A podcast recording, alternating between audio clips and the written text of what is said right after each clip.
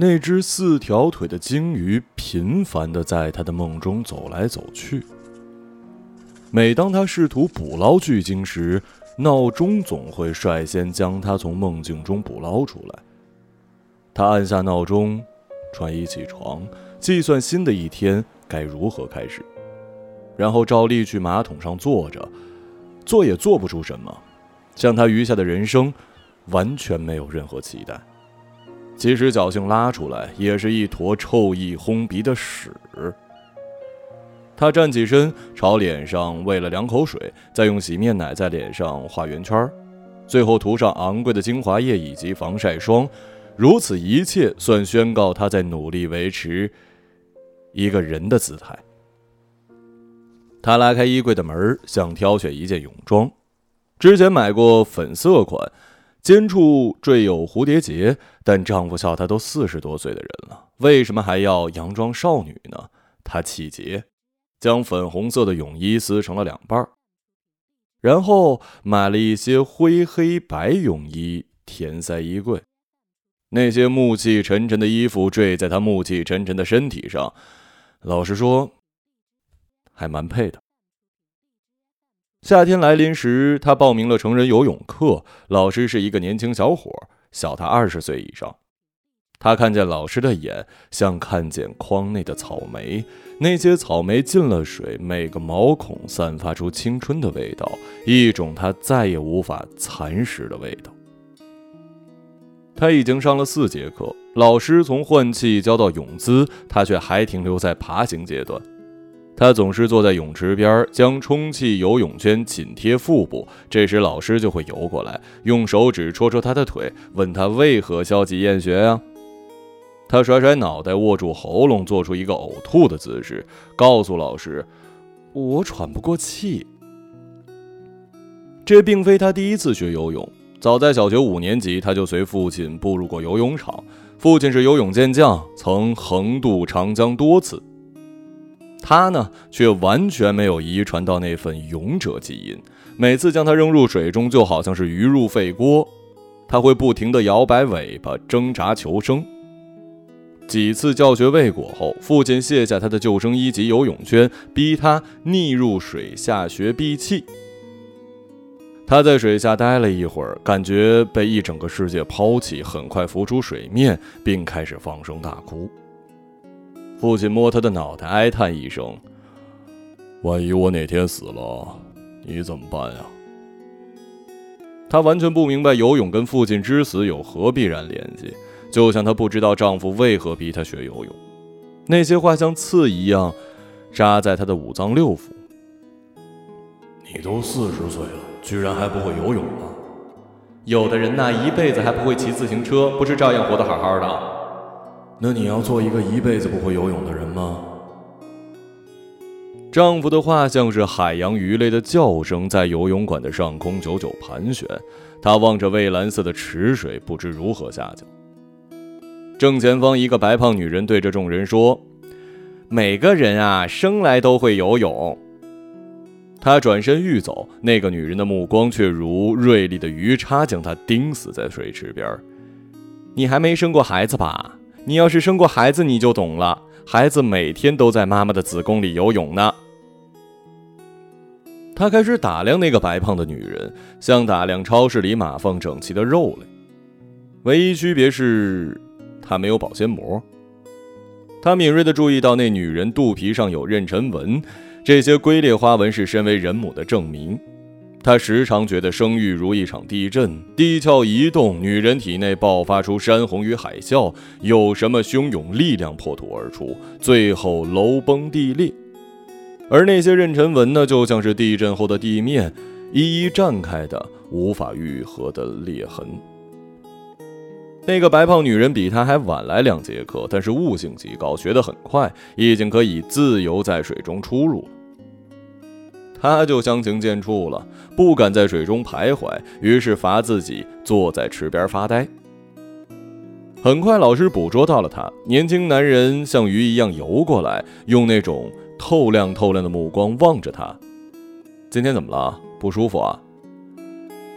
他眼眶红红的，不得已说出了自己恐怕根本就学不会游泳这件事儿。老师又问：“怎么会学不会啊？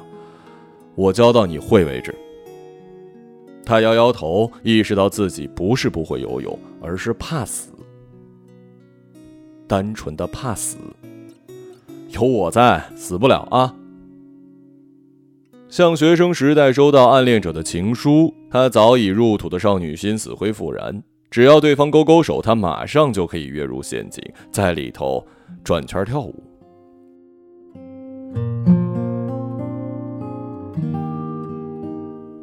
他决定再次入水。老师候在不远处，肩与胸如厚实的城墙，似乎在帮他抵御外敌入侵。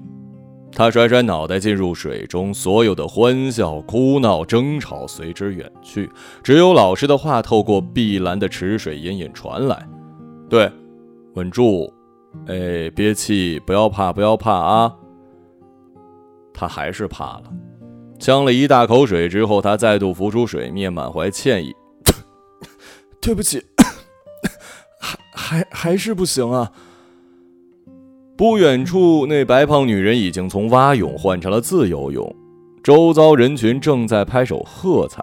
他突然意识到，对方是不怕死的，对方是经历过鬼门关的人。在三十岁出头执着于丁克与否时，他曾无数次想象被推入产房的画面，全身洗净，剃掉阴毛，被一群根本不认识的人推进产房。护士会说用力，医生会说加油，而至亲全被阻止在门外。中间有可能突发急症或者大出血，而手术前和决定权都掌握在上帝手中。纯粹的赌命游戏。但是那白胖女人熬过来了，妊娠纹成了勋功章。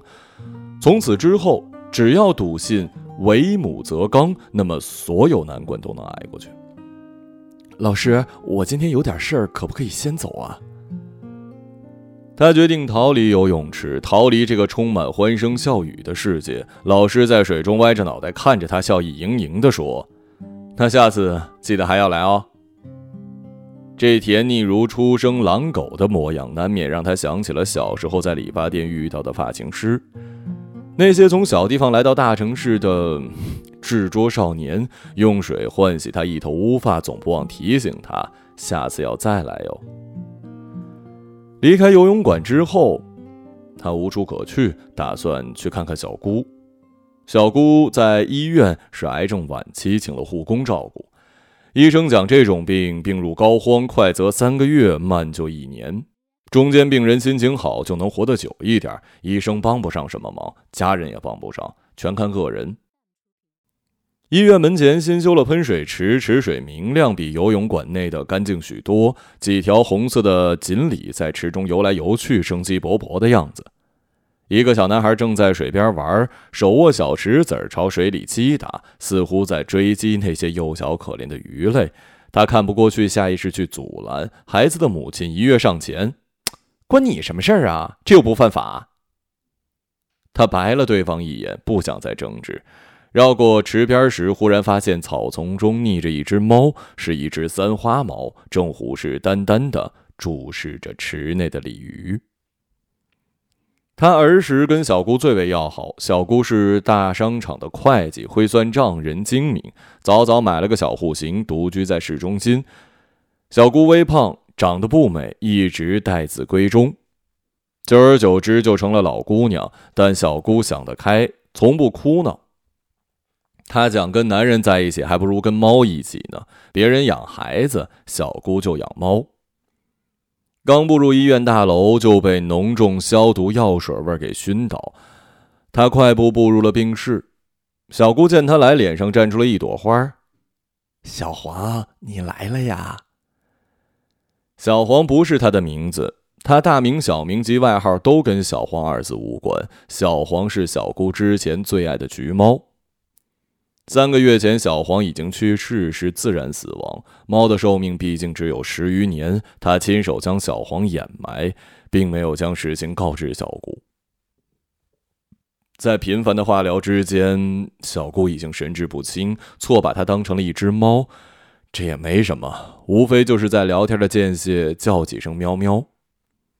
他近来染了金褐色的头发，看起来更像一只猫了。窗外那只三花猫不晓得从哪个地方窜上来，正扑在对面的屋顶朝他喵喵叫。小姑早已瘦得脱了相，像是一根鱼骨，以扭曲的姿态摆在病床上。他走过去，坐在病床前，给小姑削苹果。削完之后，递到小姑手里，但小姑根本没有力气去拿。她突然有一些想哭，又觉得非常做作。猫是不会轻易哭的，又不是踩中肉垫儿。每个人都会死，或早或晚，这不是什么稀奇事儿。学生时代，他一直视小姑为偶像，而小姑作为一个大龄未婚未育女性，总是走在潮流尖端。当母亲和她那些同辈闺蜜缠绕在升学和丈夫的话题里时，小姑去买时髦的衣服，买好看的口红，甚至跟她一起爱上某偶像明星，为明星而尖叫。自那时开始，她开始明白，只要不结婚不生育，年龄是可以被冻住的。是不必如母亲一样变成某人的糟糠妻子的，但是那样聪明、前卫、好看的小姑，现在像是一条被滚刀折磨过的鱼，正躺在病榻上昏迷。她放下刀，把病床前的小镜子倒置搁下。她不想照镜子，她怕镜子里的她有小姑的脸，也怕他们在某个神秘时间段共享了同一种命运。小姑不能死，小姑死后，她就是青鸾舞镜，总有一天要孤独而死的。他们这个曾经繁盛的家族正在走向衰落，并肩同行者越来越少。如今，在这座大树之下，只有两片叶子，他和小姑相依为命。小姑没有子嗣，他也没有，他们自由了。而这株大树倒下。窗外冷风阵阵，大树跟着颤抖。护士走进来，命他关窗，并告诉他暴雨将至，不如在医院多待一会儿，免得出去淋雨。他连忙称是，然后起身关上窗。关窗之后，病房格外的幽暗，如密不透风的笼子。他打开灯，又顺手打开电视，希望电视机里的嘈杂人声可以让气氛热闹一点。连日来，他一直开灯、开电视机睡觉。灯光温暖，电视嘈杂，总让他有置身人群的错觉。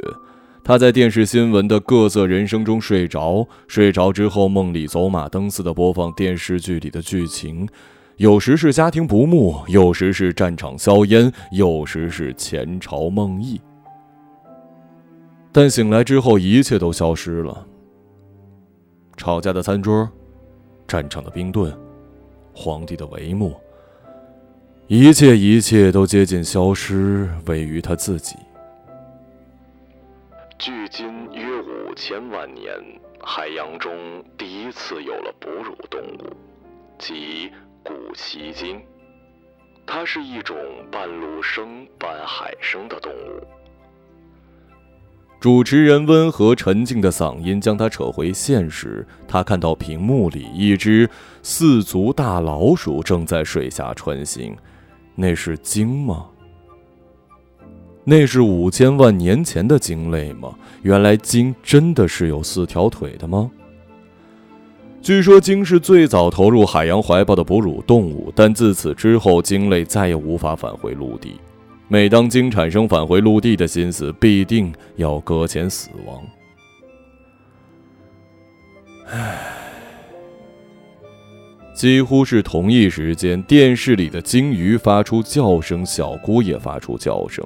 两种声音音调与频率不同，但都是垂死挣扎的表现。电视机里，鲸在海滩上反复挣扎，用尾巴拍打着水面。对于鲸自杀搁浅的行为，坊间众说纷纭。有一种说法是，鲸由陆生的先祖进化而来，在较漫长的演变过程之中，鲸的先祖有过水陆两栖的生活。当他们在水中遭逢不测时，则习惯性的逃上陆地，寻找安全地带。但他们早已忘记自己被陆地遗弃的事实，只能等死。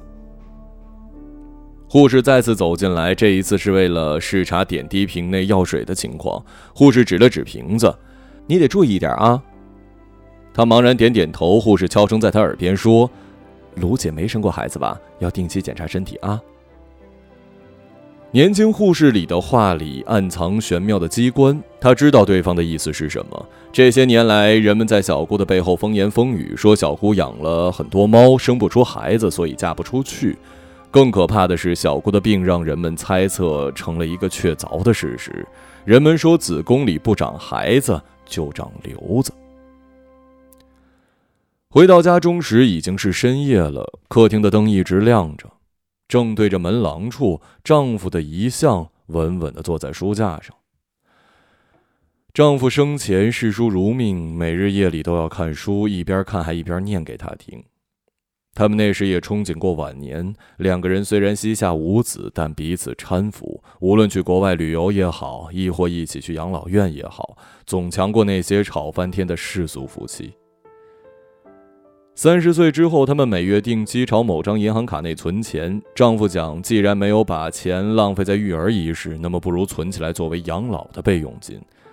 现在这张卡正平稳地躺在卧室的抽屉。在丈夫的葬礼上，人们礼节性的劝他节哀，但没过几天便开始替他介绍对象，也不是什么正经对象，都是上了年纪的官夫。那些男人并不想付出真情，只是想找个稍微年轻的女人照顾自己而已。丈夫去世之后，她独居在这八十平的房子里，父母已经离世，这个跟她没有血脉关系的男人也已经离世。她终于做了那个万分之一的不幸儿。这概率惊到让她去买彩票，她果然在丈夫死后日日去买彩票，用以麻痹身心，但一次都没中过。夏天来临之后，她身体机能彻底衰退，每天待在空调房里麻痹度日。那天在商场上晃悠时，一个眼神亮亮的年轻男子忽然朝她手里塞了一张游泳馆的传单，于是她就捏着那张传单步入了游泳池。过去的每年夏天，丈夫总是怂恿她去海边度假，她总是一再推脱，讲自己不会游泳，更不会潜水，身材又不好，干嘛去海边丢人呢？而如今，他连这个丢人的机会也失去了。夜里，他独自躺在床榻上，昏黄的灯光照在脸上。他每天都吃安眠药，然后在药力的威慑下昏昏沉沉的睡去。这些梦仿佛是浸过奇异化学的元素，总是光怪陆离。其中一次，他梦见自己变成了一座巨鲸，搁浅在某深山老林处。鲸没有死，而是化为了一座低矮的山，山中开一个狭小的洞穴。他看见那年轻的游泳老师赤身裸体的在洞穴中游来游去。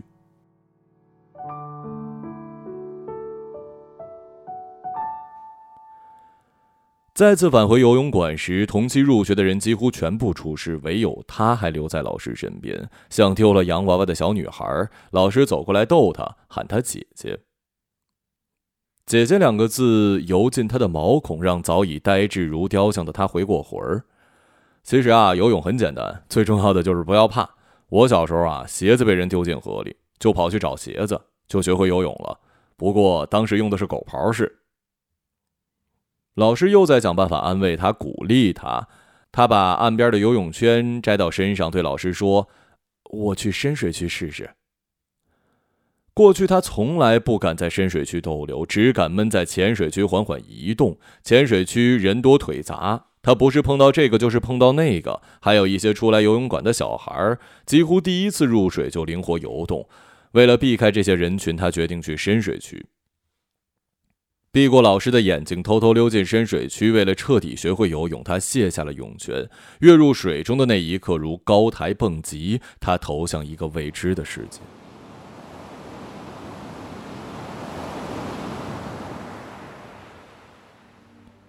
但并不知道那个世界是否欢迎他。跌下水中之后，他不断尝试老师教的闭气，可根本缓不过气，像有人拽着他向下沉。他越是挣扎求生，就落水越深。泡在水中生死未卜的那一刻，他突然看见了王夫。王夫站在马路中央，朝他伸手，他想快步冲上去给他一个拥抱，但是一辆大车疾驰而来，将他们撞向了世界的另一端。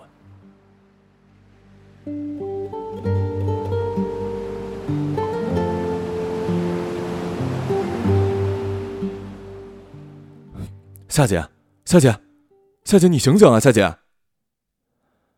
他再次睁开眼睛时，室内的光线变得格外刺眼。在他面前，所有人围成一圈望着他。年轻游泳老师的双手交叠在他干瘪的胸脯上，他挣扎坐起，意识到自己溺水了，也意识到老师给他做了人工呼吸。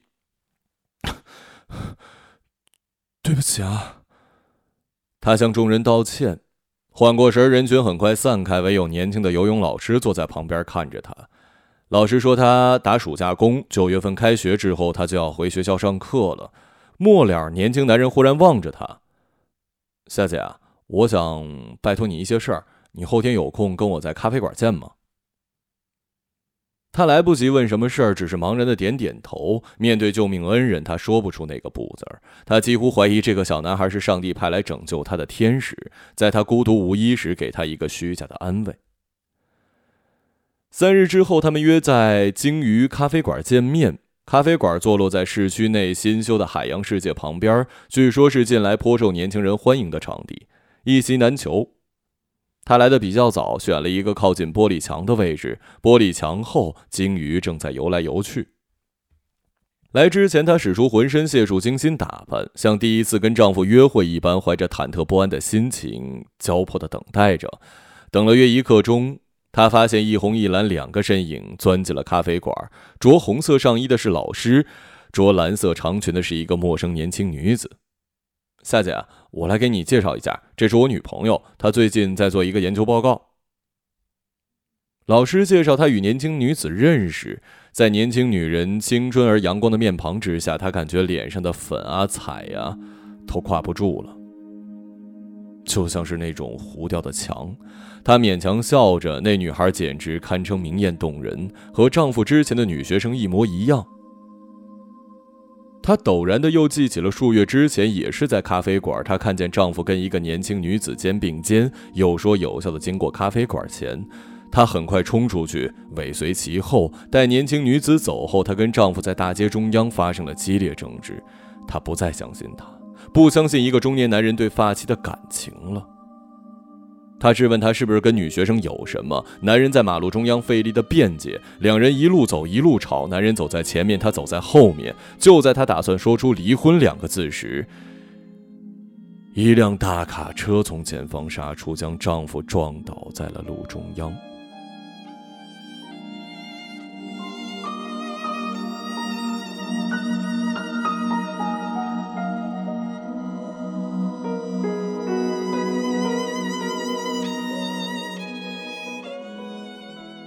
夏姐啊，我想做一篇关于丁克的选题稿件。呃，听小天说你就是丁克，所以我想借机来采访您一下。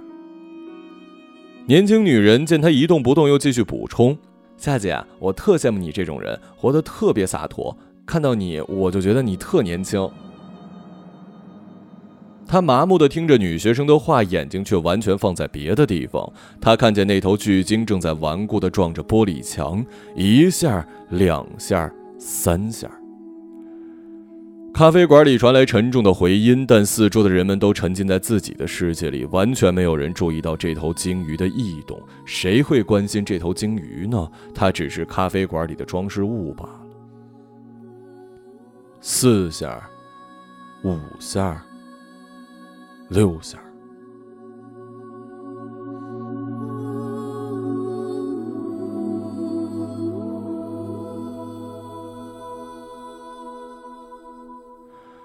他为那头鲸鱼数着拍子，数到九十，玻璃窗被震得粉碎，水倒灌出来，咖啡香气被海水腥气完全掩盖。他忽然觉得自己置身在太平洋、大西洋、印度洋，或者随便哪片海域，而那头曾困在玻璃墙内的鲸鱼，似乎已经游到了宇宙中心，并朝宇宙腹底航去。